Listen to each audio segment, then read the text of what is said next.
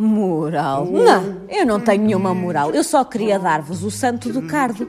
Porventura pensais que eu penso que estáis apaixonada? Não, valha-me Nossa Senhora. Eu não sou tão tola que pense naquilo que quero. Nem quero pensar naquilo que posso. Nem sequer penso, por mais que penso do fundo do coração, que estáis apaixonada. Ou que ireis estar apaixonada. Ou que sois capaz de estar apaixonada. A proposta é fazerem três comédias, três tragédias de Shakespeare. Esta agora, de muito barulho por nada, fecha a trilogia de comédias. Luís Moreira encena a companhia e começa por falar neste projeto de levar Shakespeare à cena para afirmar que não é uma seca, é para todos. A ideia de construir espetáculos que as pessoas percebam é o nosso objetivo quando nós dizemos isto é Shakespeare para todos. O que é que nós queremos dizer com isto?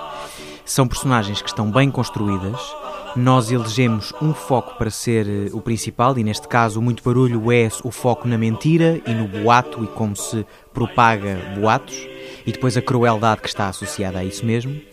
E peço sempre aos atores para terem foco no, na clareza de dizer o texto, o texto projetado, a boa dicção e estudamos muito bem e trabalhamos muito bem as intenções. Todavia, Benedito está tão mudado, agora tornou-se num homem.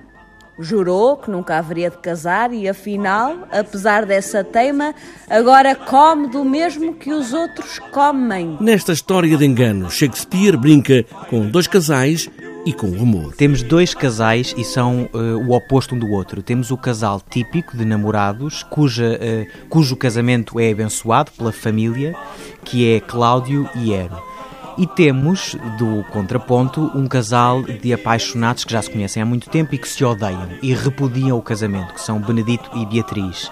E são os mais conhecidos, de, são os heróis da história do Muito Barulho por Nada. E muitas vezes são confundidos como os protagonistas. Apesar de todos os enganos, tudo acaba em bem, com o riso aberto, é certo, é Shakespeare com esta proposta da companhia Irmão do Meio. Mas parece-me cá que esses olhinhos já veem o mesmo que as outras.